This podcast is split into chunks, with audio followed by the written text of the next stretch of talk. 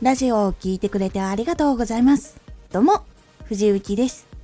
毎日16時、19時、22時に声優だった経験を活かして初心者でも発信上級者になれる情報を発信しています。さて、今回は目標は公言しよう。目標は1人や少人数で他の人に言わずやるよりも公表した方が達成率が上がります。目標は公言しよう。他の人に伝えることでどこかで応援してくれる方に会ったり本当に言ったことを実現するために活動のために必要なことなどにちゃんと自分で目が向きやすくなります人は応援してくれる人ができるともっと頑張る気力が湧きやすくなります。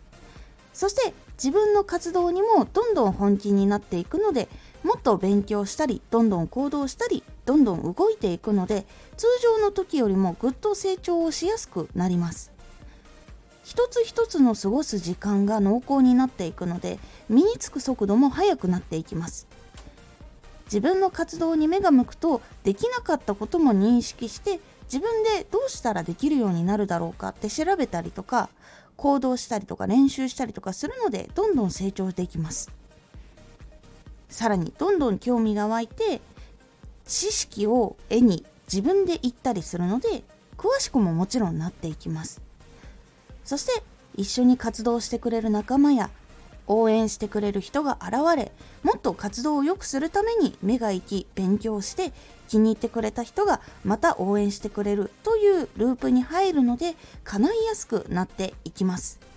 是非いいエネルギーの循環の中に身を置きながら進むのをおすすめします。